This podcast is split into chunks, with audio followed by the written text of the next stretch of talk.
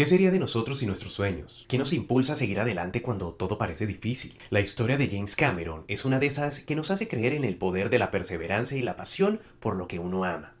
El hombre que ha logrado conquistar el mundo del cine, convirtiéndose en el rey Midas de Hollywood. Pero detrás de su éxito hay una historia de lucha y perseverancia, de trabajo duro y sacrificio. Nacido en Ontario, Canadá, es hijo de un ingeniero y una enfermera. Desde muy joven demostró un talento innato para las artes, pero la vida no le puso las cosas fáciles. A pesar de que estudió física, nunca llegó a terminar su carrera. Cameron siempre tuvo una pasión por el cine y por eso trabajó en una gran variedad de empleos para poder pagar sus estudios. Fue camionero, conductor de autobús escolar, conserje, entre otros oficios. Cualquier trabajo era bueno para poder seguir adelante, porque nunca perdió de vista su sueño. Y es como el 25 de agosto de 1977, Cameron fue a ver la película la Guerra de las Galaxias y fue impactado por el poder de la narración de historias y el uso de efectos especiales. Compaginando sus trabajos como conductor durante el día, Cameron dedicaba todas las noches a escribir guiones y a pintar, buscando la inspiración para dar forma a su sueño. Su trabajo duro y su perseverancia finalmente dieron sus frutos y consiguió trabajo en diferentes áreas de la producción. Su primer trabajo como director Piraña 2, Los vampiros del mal, y fue un rotundo fracaso. ¡Qué bruto, focalicero!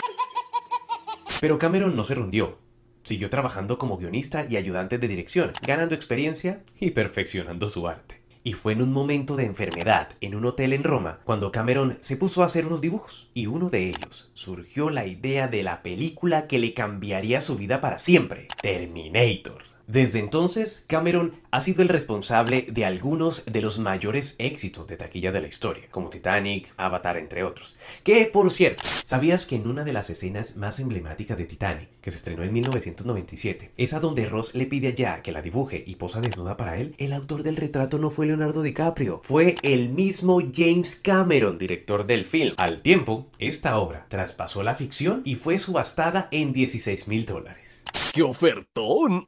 La historia de James Cameron es un recordatorio de que con perseverancia y disciplina se puede alcanzar cualquier sueño. Y es que, como bien él mismo dijo, la meta no es necesariamente ser exitoso, sino hacer algo que valga la pena. Hasta la vista,